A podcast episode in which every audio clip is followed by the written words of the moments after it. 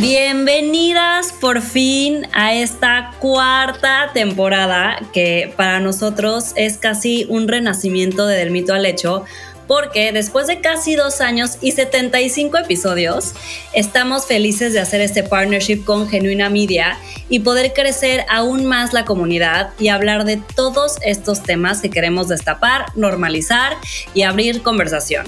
Entonces, hoy como invitada de lujo, que bueno, desde que Nati y yo empezamos este podcast queremos decir que queríamos tenerla, pero hasta ahorita dijimos, qué mejor arrancar esta cuarta temporada con esta madrina de lujo, lujo, lujo que representa para nosotras fuerza, versatilidad, profesionalismo, que se ha reinventado una y más de mil veces y además literalmente ha vuelto a nacer. Es, o sea, realmente te lo digo con el corazón en la mano, Eugenia, eres inspiración, inspiración para muchas, muchas de nosotras y pues bienvenida a esta cuarta temporada de Del Mito al Hecho, Eugenia de Baile poner el mito sobre la mesa y descubrir las distintas caras de la moneda hasta llegar al hecho. Es un espacio donde dejamos en la puerta los juicios y hablamos abiertamente de temas tabú con los que crecimos social y culturalmente, como el sexo, la vida en pareja, finanzas, maternidad, carrera laboral, salud y bienestar. Nos acompañarán diferentes invitados, tanto especialistas como gente que a partir de su experiencia nos revelan una parte de su verdad. Somos Natalia Ferriz y Paola Reiner. Este espacio es para ti, para nosotras, para todas las que quieran caminar juntas del mito al hecho. Ay, gracias, aparte, gracias Nat, gracias, gracias Paola, porque, oye, siempre me han tenido, ¿cómo que hasta ahorita? Siempre he sido suya. y va a ser nuestra siempre, claro que sí. Bueno, ahorita en conversación, en, vernos ahorita este, en, esta conversación de, de, del mito al hecho. Así es. Pues bueno, bienvenida Eugenia y bueno, queremos ya adentrémonos a este tema que antes de arrancar este episodio ya estábamos de que platicando las tres y creo que, o sea, todas tenemos una historia que contar en diferentes aspectos de nuestra vida sobre el episodio de hoy, que es, o sea, cuando pierdes todo incluso a ti misma y hablando como mujeres específicamente desde que nacemos, o sea, tenemos como cargamos con este montón de expectativas, ¿no? O sea, como que vamos creciendo y cargamos también con este tema de culpa, de querer cumplir absolutamente todo, como cómo ir marcando todas las casillas de esto sí, esto sí, esto sí, el quedar bien, el deber ser, lo que se espera de nosotras, o sea, una cosa es lo que nosotras queremos y luego aparte tenemos que cumplir con lo que se espera de nosotros. Este ahora famoso como superwoman, o sea, de que querer hacer de todo, la famosa todóloga también, estar en la rutina, la cotidianidad, o sea, como cumplir con quién, o sea, a veces estamos como, ¿con quién estamos cumpliendo? Este, ¿para quién estamos haciendo esto? Y luego llega, a lo mejor, no sé, te sientas en la noche o en un momento que tienes un break en el día y dices como, ¿qué estoy haciendo? ¿No? ¿Hacia dónde voy? ¿Qué estoy creando? O sea, a lo mejor vas y das, o sea, te das cuenta de lo que viviste en tu día y dices, o sea, tuve un día pesadísimo, o sea, lleno de, de una actividad a otra actividad, casi como en piloto automático, pero realmente es como, ¿qué, qué, qué hice? ¿Qué hice hoy? O sea, ¿qué, ¿hacia dónde va mi vida? ¿Qué, ¿Qué es lo que quiero, no? O sea, ¿quién soy yo? ¿Qué, o sea, estoy haciendo cosas por mí o estoy haciendo cosas por los demás, ¿no? Entonces, seguramente Eugenia, Nat y todas las que nos están escuchando en este momento, o sea, en algún momento se han sentido como esta, o sea, te sientes perdida, ¿no? ¿Cómo ha sido, Eugenia, para ti, a lo mejor que nos puedas empezar compartiendo, ¿te has sentido perdida? Bueno, obvio. Me acuerdo que hice una conferencia en West Weekend con, ustedes, ¿se acuerdan? Fue la primera que hice después de un incidente médico que tuve que ya escribí un libro y ya esto ya, no vamos a hablar de eso, pero tiene mucho que ver porque yo me acuerdo que cuando fui a esa conferencia, por ejemplo, yo no entiendo de dónde agarré los pantalones y el valor para subirme porque no hablaba yo bien. Eh, hablaba como que me trababa, ¿no? Tenía mucho miedo. Me acuerdo que me escondí la férula bajo los jeans y ahí salí, ¿no? Y, di la conferencia. Eh, porque yo, yo me exigía mucho a mí misma. Em, y yo me acuerdo que de repente, como al año, al año y medio que me sucedió esto, dije, ¿yo por qué me diseñé esta vida? O sea, ¿realmente me está gustando la vida que me diseñé? O sea, ¿por qué me dedico a esto? Y me entró una crisis de identidad muy fuerte. Y ahí fue cuando me sentí muy perdida. Y esa crisis me duró como cuatro años, porque era como cuestionarme todo el tiempo, ¿por qué estoy haciendo esto? ¿Por qué me dediqué a la belleza? ¿Por qué estoy hablando de esto? Ya no me está llenando hablar de la vitamina C. Ya no quiero estar haciendo tutoriales. O sea, ya como que yo sentía que yo ya había crecido interiormente y como que lo que estaba haciendo exteriormente no estaba plasmado. No sé cómo explicarles. Sí, estabas evolucionando hacia otro lado que ya no te estabas encontrando. Súper separada. Eh, y eso también me, me, generó crisis de identidad porque yo siempre estaba muy identificada con mi trabajo, con el que hacer, con lo que hacía. Y este, y al no ser mamá, porque fue como la última, o sea, yo la verdad no, me, no estaba buscando embarazar, me embaracé de casualidad, fue un embarazo, o sea, feliz, una sorpresa bonita, pero cuando pierdo le ve por todo esto y te das cuenta que además de todo ya no hay ni siquiera opción de volver a ser mamá, dije, o sea, ¿qué onda con mi vida? O sea, ¿qué voy a hacer? O sea, mi trabajo no me está gustando. Lo que hago el día a día no me gusta, porque ya estaba en una cosa más profunda, ¿ven? Me sentía ya como que estaba yo ya creciendo mucho. Y o sea, tu pasado ya no empataba con lo, que, con lo que estabas viviendo. Entonces, eso me, me causó mucha culpa. Fíjate cómo somos. Me causó culpa, me sentía mal agradecida, me sentía como que muy segura. Eh, me acuerdo que muchas veces no, no, quería hablar, no quería salir, no quería que me vieran así, una férula. Entonces, te das cuenta que eh, creo que ahí es cuando entra esa crisis de identidad, que es una cosa bien, bien bondadosa, así, decir, así decirlo. Tienes que agarrarle el otro lado y decir, es un momento de oportunidad para tal vez crecer y cambiar lo que ya no funciona para mí. También... no, no, no sé qué les pasa, bueno, antes de, que hables, Nat, porque hablo mucho, ¿eh? Me, no, no, me encanta. Me, di cuenta que, me di cuenta que estaba yo, este, que, que, esto que estaba yo haciendo, que esta, que esta vida que me había hecho en muchas cosas, otras cosas sí funcionaban, ya no funcionaba para mí. Y era como muy valiente para mí, o sea, me, me tomó mucho coraje hacerlo, porque tenía mucho miedo de dejar ir cosas que ya no funcionaban. Este, Eso sucedió. Pero también no crees, Eugenia, ahorita mientras te escuchaba, como que decía, por ejemplo, si en las relaciones laborales, ¿no? O en las relaciones románticas, uno se divorcia porque a veces no vas para el mismo rumbo. Aquí es una, o sea, la relación que tenemos con nosotras mismas, cuando ya el audio con el video ya no está machando, ¿no? Y lo, o sea, lo veo como una casa en la cual tienes los cuadros, este, tienes la casa pintada, la tejita, este, todo como lo soñaste, pero de repente te das cuenta que se te está filtrando la humedad, que a lo mejor los cimientos no están bien construidos y tal vez esa parte que nos estás contando y que yo creo que muchas se pueden identificar, es decir, como, no, pues yo empecé a hacer mis cimientos y a lo mejor los cimientos ya no cuadran con los muros que están en la casa y tengo que mover la casa, ¿no? O sea, es una relación como de nosotros con nosotras mismas, donde de repente, sobre todo yo creo que además con la edad, o sea, nosotros ya estamos en los 30 y altos, ¿no? Pero cuando tienes 21, la neta difícilmente te lo preguntas, por más madura, madura que, te sientas ser. Este, y luego, pues también siento que la vida pues a base de los madrazos, ¿no? Entonces, yo creo que un poco eso es lo que te empezó a pasar, ¿no? Me empezó a pasar eso y eso, te digo, me causó mucho miedo, muchísimo miedo, porque dije, ¿qué voy a hacer? Porque ya no estoy contenta con lo que hago, ¿qué va a ser de mí si no sigo haciendo? Entonces, fíjate la locura. O sea, el pensar yo que no, de, de repente decir, si no me dedico a la belleza, ¿qué va a ser de mí?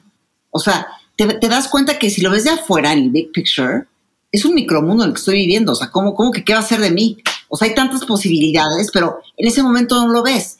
Piensas que es lo único que hay, que es lo que te da valor a ti como persona, ¿no? Pero ahí justo creo que es un poco lo que decía al principio, Pau, antes de que empezamos a grabar. Al final, las mujeres como nosotras tres que trabajamos y nos desarrollamos profesionalmente, te das cuenta que nuestra vida profesional tampoco nos define. O sea, podemos cambiar.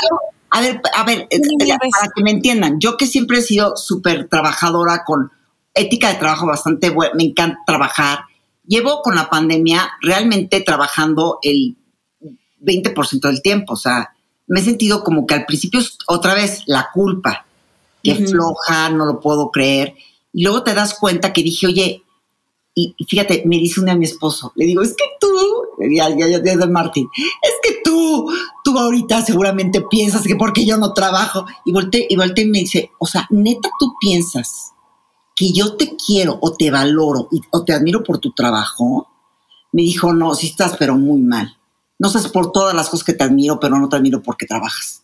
Sí. O sea, es que está muy cañón eso, ¿no? O sea, como vivir con la expectativa de los demás y la expectativa que tú te creas, porque como, o sea, tú le creaste esa expectativa a tu esposo, que tú en tu, o sea, lo que tú sentías era, o sea, no existía, pero tú la creaste y es lo que yo hablaba al principio en la introducción, o sea, como este deber ser y la expectativa y este eh, el cumplir todos estos roles como mujer de lo que se espera de nosotras, ¿no? Y más ahora en estas generaciones que es justamente, o sea, no solamente o sea, si, si te quieres dedicar a tus hijos o a tu casa o a, ya sabes, si no trabajar, ya es como, no, tache, ah, porque entonces, ¿qué, ¿qué, va a ser de tu vida? ¿Qué vas a hacer? No sé qué, es como... No juzgamos esa parte, ¿cómo no trabajas? ¿Cómo no? No, cómo cambió el rol en eso, ¿no? Es impresionante. Sí, o sea, es esta expectativa que está muy cañón, que, o sea, que cargamos con eso y luego estamos justo trabajando o haciendo algún proyecto que ni siquiera estamos contentas, que ni siquiera empata con lo que nosotras queremos y, y nos ponemos luego estas etiquetas de lo que yo les decía al principio, o sea, que cómo sentimos que, que, que nuestro trabajo te define. O sea, yo cuando me vine, o sea, me vine a vivir a Nueva York por mi esposo, no sé qué, y como que hubo un momento que estaba debatiendo de que qué voy a hacer con mi proyecto. A lo mejor es momento de cerrar el ciclo y después de la pandemia, o sea, que tuve que hacer residencia, pero justamente decía como, está muy cañón también porque es un tema también como de ego, también un poco de que, pero ¿quién es Paola Reiner si no es, este, es la fundadora de, o sea, esa es como que y es como un tema como muy vulnerable decir, a ver, Paola Reiner eres tu individuo independientemente de lo que hagas en tu vida, o sea, si en, y en la etapa en la que estás, o sea, ahorita, este, ahorita soy mamá, pero luego más adelante, o sea, Martina va a crecer y me va a tocar otro rol y no, y ir cambiando esos roles no te hace ni menos ni más, pero, pero nos da miedo, como tú decías, Eugenia, o sea, nos da, o sea, nos da miedo, o sea, ¿Tú cómo fuiste afrontando estos miedos? Porque sabes como dices tú, Paula, la expectativa, sabes que no siento que es la de la gente. Es algo imaginario que tenemos. Que, la, gente tiene expectativas de nosotros. A la gente le valemos gorro. Sí. Por la neta. La gente no, somos, no, no está pensando que no somos tan importante, viene también desde el ego. la gente. Entonces, dice, la gente le valemos gorro. Entonces, la, realmente la expectativa es la, la que, güey, nuestro imaginario nos estamos poniendo nosotras. Sí. yo no creo que nadie se esté levantando todos los días pensando en que, güey, ¿qué está haciendo Eugenia, güey? O sea, yo no la O sea, ahí te das cuenta que hay como una paradoja muy cañona porque somos todo el universo y al mismo tiempo somos nada. O sea, si te pones a ver desde el eh, universo, o sea, no sé, si se desde el planeta y ves el planeta desde, desde, somos unas hormiguitas que estamos, vamos a estar tres segundos en esta tierra y sabes que somos insignificantes al mismo tiempo, o sea, somos todo, ¿me explico? Porque yo en mi mundo pues soy todo, pero te das cuenta que esa es una expectativa, lo que tú dices, imaginaria, güey, porque nadie está esperando nada de nosotros, ¿eh? Sí, por eso decía que también es un tema como de ego, o sea, porque tú crees que todo el mundo está pensando, o sea, está esperando ciertas cosas de ti y es como, güey, no, o sea, cada quien tiene su vida. Les valemos madres, o sea, que digo, no, es la verdad. O sea, al, mundo le vale madres lo que yo haga, lo que tú hagas, lo que. O sea, entonces ahí te tienes que tú cuestionar y decir, bueno, es que quien tiene que estar bien y quien tiene que ser la prioridad soy yo. O sea, no estar quedando, porque a mí me pasó mucho ese tiempo. ¿Cómo le voy a quedar mal a los, no sé, a los followers de Vivir ¿Cómo les voy a quedar? No, es que, perdón, la prioridad tengo que ser yo y estar bien yo. Y, siempre, y eso me ha costado y me sigue costando. ¿eh? No crean que lo tengo súper dominado pero sigo trabajando eso en mí porque si yo no estoy bien, nada está bien. O sea, ¿qué tal, el silencio de ustedes así de, nada está bien? O sea, entonces creo que todo empieza de uno, ¿sabes? Y te das cuenta, ahí, ahí, ahí, ya me voy a ver como ya, ya se va a mi, mi, tema, como ya me voy a ir a la onda más profunda y mística, por así decirla, ¿no? Pero yo cuando estuve entre la vida y la muerte, que sí como que acaricié esta parte de la muerte y la, experimenté y todo, te das cuenta que tu trabajo, tu edad, este, tu físico, o sea, no tiene nada que ver con lo que realmente eres tú. Es tan un, es, tu esencia es una esencia. Cosa, palabras le puedes poner. Eh, y cuando alguien ama tu esencia, o te ama, o amas tu esencia tú, no va a pasar nada. Me dice el otro día mi astrólogo que le estaba contando, Oscar Soto, me dice, oye, es que Servio te ama tanto, porque yo lo he visto, que es que, bueno, a él, aunque te faltaran extremidades, aunque te cortaran la pierna, aunque pierdas las chichis con una, digo, que nadie quiere que nos pase eso, ¿no? Pero que muchas mujeres, ¿no? Que pierden, este, les tienen que, que con el cáncer de mama, pues, todo esto, ¿no? Güey, el que te ama, te ama como eres, güey. Total. Tu espíritu, tu ser, tu esencia. Tú tienes que aprender a amarte así. Y eso nos cuesta tanto trabajo. Eso es lo más cañón. O sea, eso es lo más cañón. Es bien, es bien difícil, güey. No sé por qué nos cuesta tanto amarnos. También siento que o sea, cuando platicábamos de este episodio, Pau y yo, también decíamos como esta parte en la que vivimos en, en, en, un mundo y en un sistema donde por más que no quieras te terminas comparando, ¿no? De que, oye, pero con mi amiga, pero con mi hermana, pero con mi socia, pero con mi vecina, pero no. Y entonces uno siempre ve que el jardín de enfrente está más bonito, que está mejor recortado, que pareciera, ¿no? Hasta en la vida de Instagram, ¿no? Que la vida de ella o, o de mis cercanas está, viaja más, disfruta más, este, tiene más tiempo, está más guapa, este, etc, etc. Y creo que también primero, o sea, bueno, lo que yo he experimentado desde pandemia para acá es como no nos tenemos que comparar con nadie. Con nadie. Ahí siento que nos podemos perder un chorro. Con nadie. Y yo, yo, yo he sido la reina de la comparación también, ¿eh? Yo desde chavita me comparaba. Yo me acuerdo que un día, es que me da hasta pena decírselos. O sea, un día me acuerdo que yo me sentí, entré con un psicólogo y le dije, es que, pero hace muchos años, antes de que ella hiciera su negocio estuve viendo la revista, una revista y veo que ella había ganado un Oscar y era, era de mi edad, más chica que yo. Y entonces le digo al psicólogo, es que me siento tan, ¿Quién? lucer. Le te voy a decir ah. quién. Me dijo, me siento tan lucer y yo, pero me dice, ¿por qué? Digo, porque estoy viendo que esta chava, que es, digo, dos años más chica que yo, ya tiene un Oscar, ¿no? Y entonces me dice, pues, ¿quién es tan? Digo, Gwyneth Paltrow. Y volteé y digo, ¿qué onda con tus, o sea, qué onda con tus estándares de siempre era como esta, o sea, como que se, y a ver, les voy a contar algo, que fíjate que eso nunca lo, he platicado. Imagínense yo, mi hermana Marta es una potencia, es una chingona, o sea, tiene el programa número uno de radio, este, es una mujer que lo que se propone lo logra, es determinada, o sea, yo pude haberme hecho mucha sombra con eso, ¿me explicó?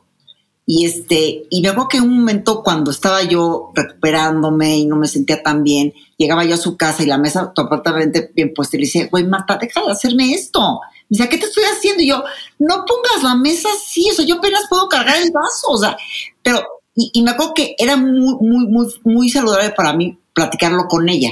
Decirle, oye, me estoy sintiendo contigo como que I'm not good enough como que no te llego al...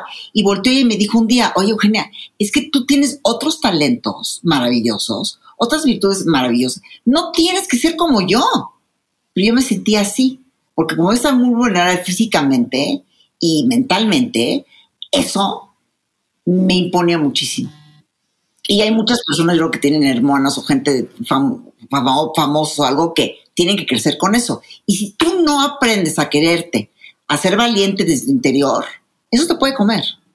y también valiendo la, o sea, que te valga madres lo cómo la gente empieza a etiquetar, porque ahorita tú estás hablando de tu hermana y yo me acuerdo, mi mamá con su hermana, siempre, o sea, y no eran ni se dedicaban al medio espectáculo, ni mucho menos, pero siempre era de que la, la inteligente y la sofisticada, la hippie, la gorda, la flaca, la chaparra, la alta, la no sé qué, la güera, la morena, o sea, porque incluso yo he escuchado a Marta que dice como, ay, ¿por qué mi hermana es de que alta, güera, delgada y yo soy J-Lo, mido unos 50, la, la, la, y pues porque cada quien es diferente, o sea, y ella, por ejemplo, o sea, tú dices, todo lo que tiene ella, ¿no? Y ella dice, todo lo que tiene Eugenia.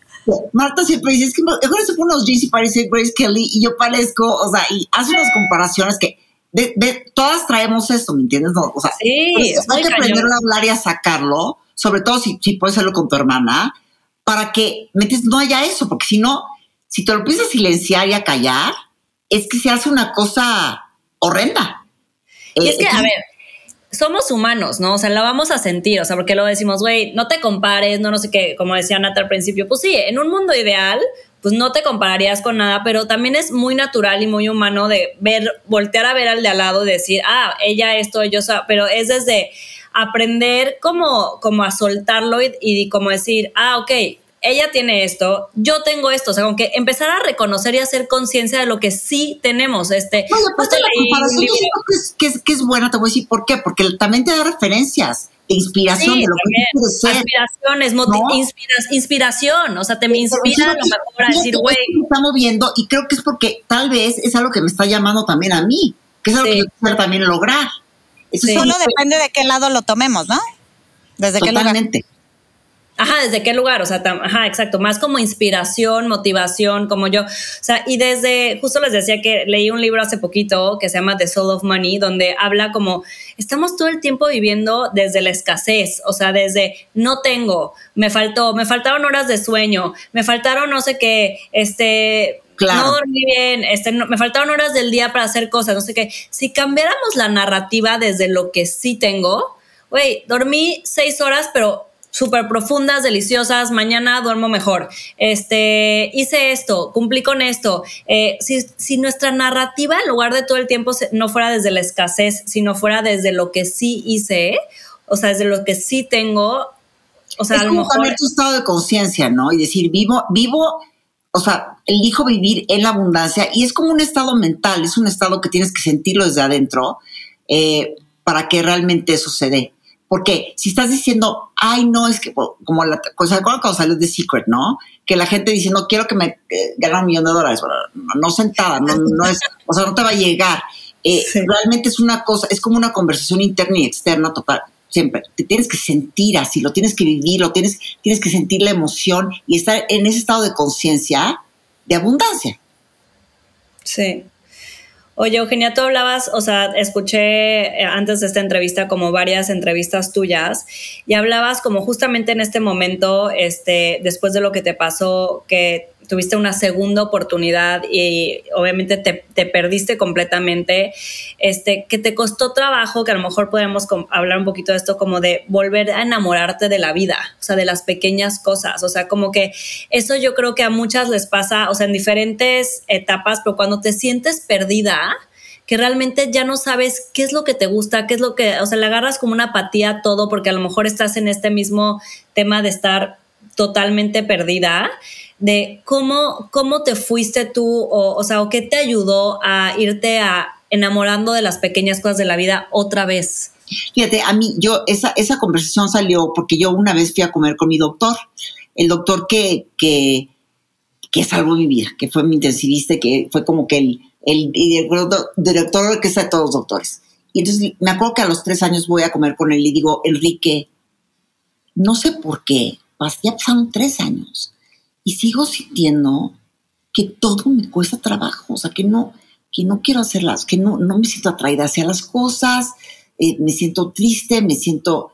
Y volteó y él me dijo, mira, en, una situación como la tuya, ¿no? O sea, lo que me pasó a mí me dijo, lo primero que se cura es la, la tu, parte física. La segunda parte que se, que se cura, me dijo, es la parte eh, mental. Y la tercera y la más difícil es el alma, es la que más se tarda.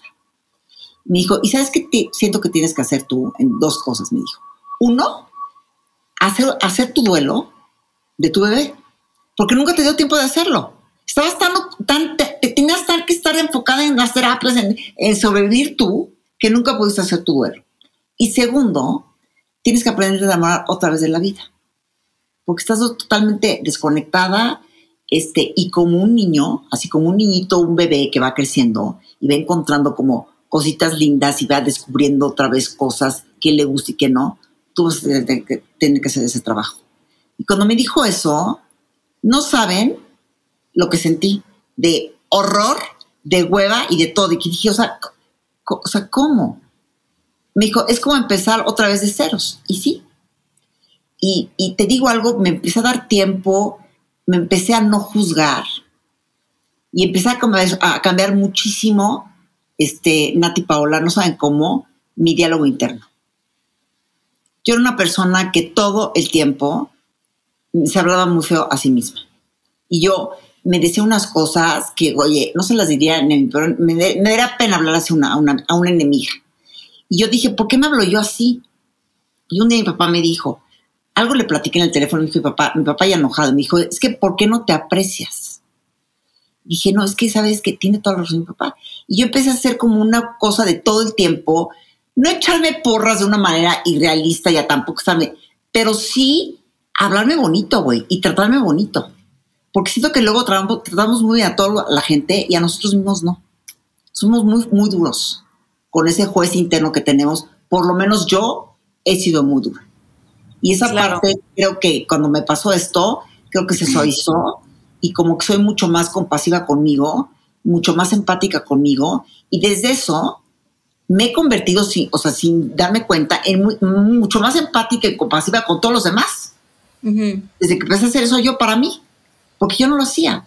Y nada más desde la conciencia, ¿no? Que, o sea, cada vez que te cachabas como hablándote mal o exigiéndote mal, te ponías un freno y retrocedías. Es como una autoobservación constante que te das y, con las amigas, que me iba hablando con las amigas lo que estaba yo diciendo y dice, no, y me daba yo cuenta, ¿no?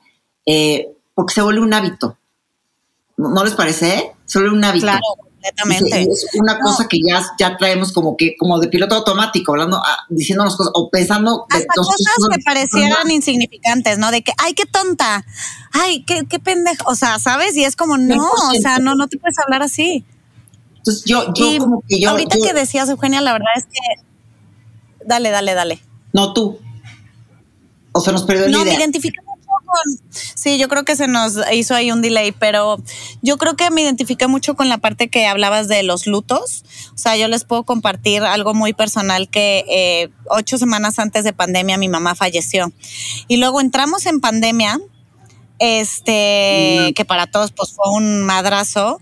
Este, y yo además eh, con un tema personal y con un tema de un juicio, o sea, con un tema legal fuertísimo. Entonces me puse yo a salvar el mundo, a salvar todo sin haber ni siquiera vivido el luto de mi mamá, ¿no? Entonces me, le puse a todos adelante de mí y entonces yo en sí puedo, sí puedo, sí puedo y adivinen qué pasó. O sea, obviamente después de dos años explotó la bomba, yo exploté y me empezó a pasar eso de que tengo ese encanto por todo. O sea, ya veía a mi hija y yo decía, soy un robot, o sea, solamente tengo que estar operando operando, operando, operando, operando, operando, hasta que toqué fondo pedí ayuda y literalmente me tuvieron que medicar, me tuve que todavía terapiar todo más, irme al fondo de lo que estaba pasando, porque ni siquiera había terminado de cerrar un ciclo que era el luto de mi mamá, ¿no? Entonces, como que siento que como mujeres en general, yo creo que todas se van a sentir muy identificadas. Somos muy de, claro, vamos a seguir. Puta, pero güey, estoy en la frega, vamos a seguir. Tu hermano tiene no sé qué, le voy a ayudar. Tu amiga no sé qué, bla, bla, bla, vamos a hacerlo. El trabajo, quién sé qué, bla, bla. Y pues uno se termina dejando en último lugar. Oye, pues no sé lo, lo que me cuentes ahorita de tu mamá. O sea, no sabes cómo lo siento de verdad. Y este, y sí, es que es, fuertísimo no darte tiempo para, para tener el duelo, pasar por el duelo, ¿no? Y si eso no lo haces, si eso no lo cierras, ese capítulo, güey, te, te, te, atrapa como te atrapó a ti, te, llega. Te llega, te llega. Te llega, la realidad termina llegando, amigos, siempre, siempre. O sea, yo me sentía en robot y así, pues adivinen qué, dos años después, ahora sí que cuando el tiempo me alcanza, o sea, obviamente siempre termina llegando, siempre. Pero, ¿saben qué estaba yo, yo ahorita pensando mientras platicábamos? Que creo que esto de perderte a, a ti misma es parte de la vida y es una cosa positiva, güey, porque es parte de crecer. Y es cuando te estás dando cuenta que las cosas ya no están funcionando para ti. O sea, algunas cosas, no, no todo en tu vida, pero que dices, bueno, esto ya no me funciona, esto ya crecí, esto ya lo superé. Es como que realmente esta, esto de perderte es como para volverte, volverte a encontrar. Entonces realmente es como algo positivo porque te da la oportunidad como de decir, estoy creciendo, mi alma quiere más, tal vez, mi ser quiere más, quiere cosas distintas y tienes que escucharte y seguir ese camino. Sí, desde que sí tomas esta decisión de avanzar, o sea, creo que hay, hay muchas que nos escuchan que, que, que, a lo mejor piensan, es que a mí, o sea, yo me he perdido en mis miedos, en mi ansiedad, en mi, o sea, como a lo mejor que también siento que nos pasa a muchas, que empiezas con todos estos supuestos, como, ¿qué pasa si esto? ¿Qué va a pasar si esto? ¿Qué va a pasar si el otro? ¿Qué va a pasar si el otro? No, o sea, como que estás a lo mejor viviendo con miedos y ansiedad de cosas que igual y jamás. Y paralizada. Exacto, paralizada porque tienes tantos supuestos de lo que te podría a lo mejor pasar en algún momento y tantos miedos de, es que si, si hago esto a lo mejor este, pierdo mi chamba, si hago el otro a lo mejor esto, si hago esto, si eh, le hago este tipo de comida a Martina, no estoy siendo buena mamá y a lo mejor, o sea, es como que todo esto que cargamos y estos miedos es como lo que tú dices, si no lo tomamos como para, o sea, de literal, para en seco. Hacer tu pausa. Exacto. pausa. sí. Este, y decirte, bueno, ¿por qué me está pasando esto? Tal vez ya no quiero esto, ya, tal vez quiero. Y, ver otra vez, otra vez diseñar tu vida. Como que no, ¿por qué no nos permitimos rediseñar nuestra vida? Pero Eugenia, ojo, ¿eh? O sea, yo sé que no nos estamos ahorita clavando en, en, esa parte tuya que ya, o sea, obviamente yo ya me aventé siete podcasts, el libro, todo, y es este bastante, muy choqueante este, este capítulo de tu vida, pero si uno no lo hace, y por eso creo que invitamos a las que nos están escuchando, la vida te termina parando de alguna u otra manera. Yo no sé si a ti Eugenia, la verdad, parte de ese día negro, pues es como, ah, a lo mejor hubiera seguido en la pendeja, perdón mi francés, pero como, ah, sí, yo aquí conociendo y no sé qué, la, la, la, la, y güey, la vida te dijo como, pues quieras o no quieras, hermana, vas a parar. Fíjate que a mí es ese parón que me dio la vida, me doy cuenta que, que es bien fuerte porque me empecé a dar cuenta yo que en todo este, esta cosa que yo sentía, me sentía súper vulnerable, muy emocional, muy, muy miedosa, pero me empecé a dar cuenta yo que no había trabajado miles de cosas que no tenían nada que ver con esto. De mi infancia, del divorcio de mis papás, de, de resentimientos con mis papás.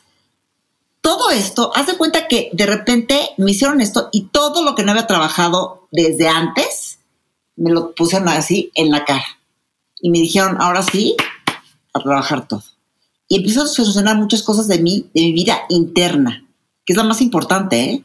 De mi vida interna, de cómo me sentía yo, de cómo, porque eso yo no lo había trabajado. Y con todo que he ido a psicólogos toda mi vida, ¿eh? Pero no lo había trabajado. Eh, y eso creo que me da una oportunidad como de realmente trabajar cosas de mí que había yo enterrado, por dolor a enfrentarlas, por miedo a no verlas.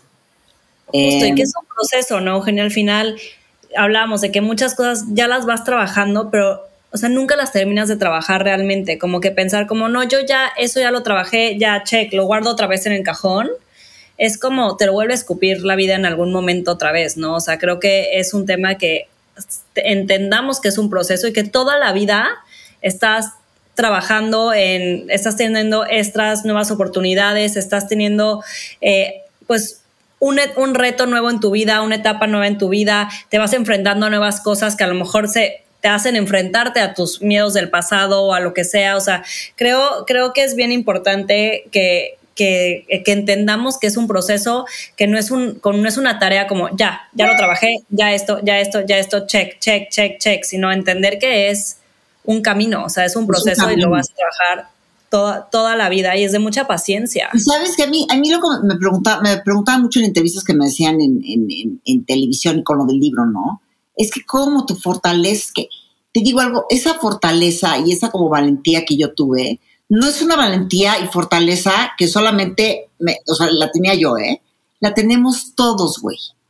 Lo que pasa es que creo que en los momentos críticos de la vida, en esos como, como, como puntos de quiebre realmente, es cuando te das cuenta lo que traes, de lo que estás hecho, lo equipada que estás, lo valiente que eres, te das cuenta lo fuerte que eres, te das cuenta de todo lo que uno trae adentro, que cuando la vida está muy bonita, color de rosa y todo está muy bien, no tienes por qué explorarlo. Pero cuando pasan esos madrazos, te das cuenta que si buscas ahí en ti, estás equipada con todo, güey que tienes un superpoder. Sí, literalmente. me encantó. De hecho, no sabías lo valiente que eras hasta que lo fuiste. Hasta que lo fuiste, ¿no? Entonces, eso como que yo, yo la verdad, fíjate que yo, yo desde chiquita, yo era la más chiquita de mis hermanos, la más chiquita. Entonces, cada vez, cada vez que iba, no sé, iban a aprender las chimeneas de cuenta, ¿no? yo veía que mi mamá, pues obviamente con, con, obviamente para protegerme, ¿no? A ver, cuidado, que Eugenia ahorita no meta las manitas porque se puede quemar, yo era la más chiquita, ¿no? A ver, no, no, no, no, que Eugenia no agarre la... Yo eso, en mi inconsciente, lo empecé como a interpretar en mi mente chiquita de 6, 5 años, como que yo era una chavita débil. Mm. Pero nunca lo externé. Y así crecí. Sí, seguí, crecí sintiendo que yo era como que la, como el, el, frágil. la frágil, como el, la, que hay que cuidar. sí, exacto, como este, como este eslabón como más débil de, de los hermanos, ¿no? Sí. Eh, y cuando me pasa esto, me, di cuenta que yo era fuertísima, güey.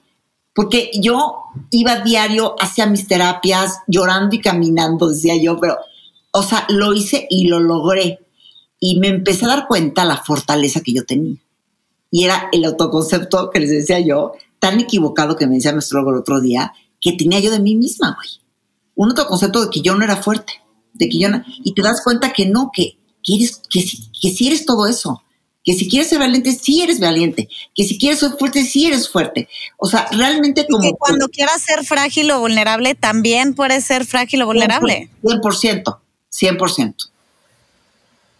Que también luego está muy castigado ahora hacer esta parte vulnerable, que también para volvernos en, o sea, para reencontrarte contigo misma, siento que tienes que llegar a esa vulnerabilidad de, o sea, este estado de entender que esa mujer ya no eres tú y vas a dar un, paso a otra cosa, ¿no? Que, que, creo que, a veces también nos cuesta trabajo ponernos en esa situación como de debilidad, cuando es cuando, oye, no, también se vale ser vulnerable y entendernos desde esa vulnerabilidad, ¿no? 100%. A veces la gente, la gente que escuchas que es la más calladita, que casi no habla en una conversación, que está observando, que, que tú puedes decir, ay, bueno, están ignorado. A veces la gente más fuerte, ¿sabes? la que no de protagónica, porque eh, realmente siento que esa parte como que uno puede ver que se va a ser vulnerable, se va a detener pausas, eso es lo que te, eso, eso también es de fuertes. Decir, oye, me siento mal, me siento, me siento triste, me siento débil, necesito ayuda. Eso es de fuertes. ¿No te parece? que, te regrese, que también te escuché decirlo, genial, o sea, como que te o sea, tú que pasaste esto que fue como muy evidente y algo, súper fuerte, o sea, que dices, güey, seguramente, o sea, la gente debe pensar, no, Eugenia ya vive en un estado de conciencia muy cañón todo el tiempo porque tuvo esta segunda oportunidad, pero también entender que aunque tienes estos momentos súper cañones en la vida que te, que te regresan a cero y que a lo mejor lo, sobre, lo sobrepasaste y ya estás en otra etapa, lo que sea, la cotidianidad de la vida también te vuelve a jalar y se te, o sea, en, momentos a lo mejor se te olvida y otra vez estás siendo dura contigo misma, ya no te sientes fuerte, o sea, que también eso está cañón, ¿no? O sea, porque dices, güey, ya seguramente Eugenia vive en esta conciencia plena de que, o sea... Sí, o sea, no, no, exacto, no soy un iluminado, o sea, porque digo, por lo que me pasó tendría yo ya, que no sentir miedo a nada, ¿no? Digo, casi que estuve muerta, ¿no? O sea, y te das cuenta que de repente llegas otra vez y te vuelve a atrapar esta parte humana. Esta parte de los miedos, esta parte de... Entonces, ahí te das cuenta que es que somos humanos, güey. Y que todo el tiempo justo lo dijiste, Justo lo dijiste al principio, Eugenia. O sea, creo que, o sea, dijiste que al final es el proceso de la vida. O sea, yo ahorita obviamente has compartido esta parte donde te perdiste en muchos sentidos que desembocó en un episodio, ya lo sabemos, ¿no? Y yo, por ejemplo, ahorita que en los últimos meses yo creo que ha sido la vez que más perdida me he sentido, pero adivinen qué, seguramente nos vamos a volver a perder en cinco años más, en, reencontrar en otros diez. O sea, no porque te pierdas una vez y, como que renazcas, ya entonces ya llegaste a la cima y va. No, pues seguramente nos vamos a volver a perder. No por lo que me pasó, o sea, porque yo luego cuando me pasó así decía, bueno, ya nada malo me va a volver a pasar. No, pues seguramente no. porque la vida es la vida, güey la vida es la vida, la vida es, es así. Y o sea, iban a pasar cosas, pero eso sí, ya creo que lo que sí he aprendido y algo que me dejó esto es que como que ya difícilmente algo me quita el sueño. Sé que si hay un problema, sí me, o sea, sí, sí me angustia o sí me pongo nerviosa, pero ya no me quita el sueño. Ya soy, ya confío más, eso es como, como que ya suelto más y ya como que dejo al universo o a Dios o a lo que tú, como le quieran llamar, que esta, esta confianza, sí siento que hay una, tengo una confianza en que ya la vida va, aunque de repente parezca que no, pero está siempre, has my back. Certeza, ¿no? O sea, siempre, ahorita me siento así todo el tiempo, pero claro que tengo mis momentos. Y yo ahorita, por ejemplo, se los contaba, y creo que las tres estamos en esto, ¿no? De la reinvención. Estamos en la reinvención ahorita, ¿no? ¿Ustedes cómo se sienten? 100%. 100%. Es una fase, y, es una fase bien padre también. Pero la sufrimos, no sé por qué. Sí, pero es, pero es duro. O sea, es que crecer y evolucionar duele.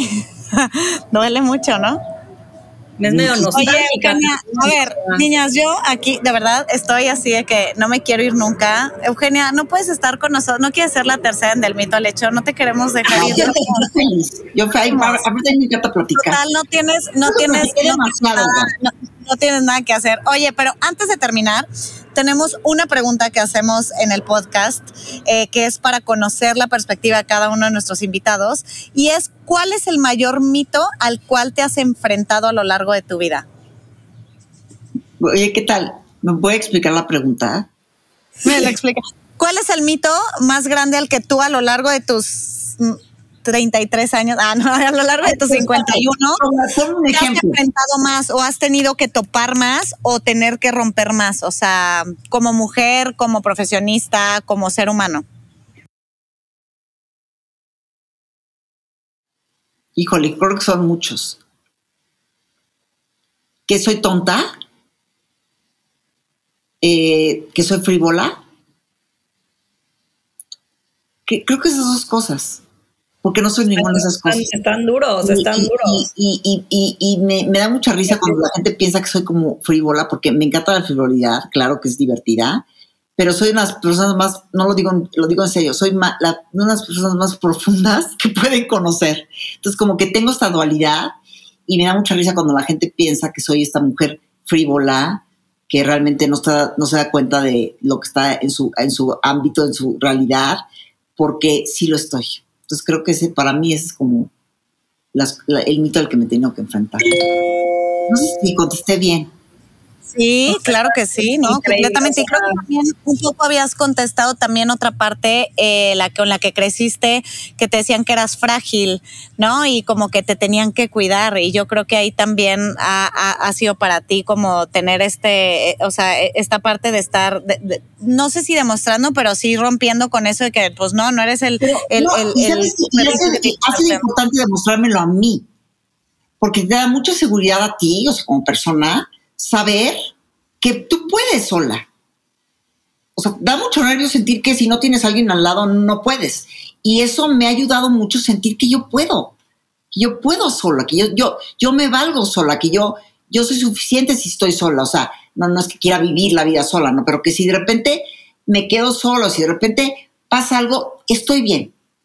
O sea, y eso para mí, saberlo, no me, no me importa que lo sepa el mundo, saberlo yo, o sea, que yo me basto a mí misma, que yo soy suficiente con lo que soy y que puedo con lo que venga y que voy a poder con lo que venga, eso para mí ha sido una gran revelación.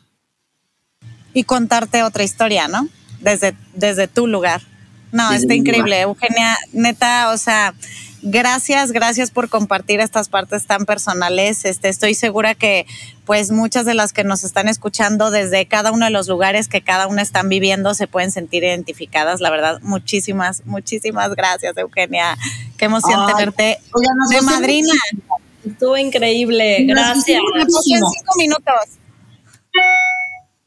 Oye, una cosa, ya no sé si abordamos realmente el tema que estábamos hablando, ¿verdad? Porque nos salimos por muchas cosas, pero bueno, así es la vida, güey. La vida es de muchas cosas.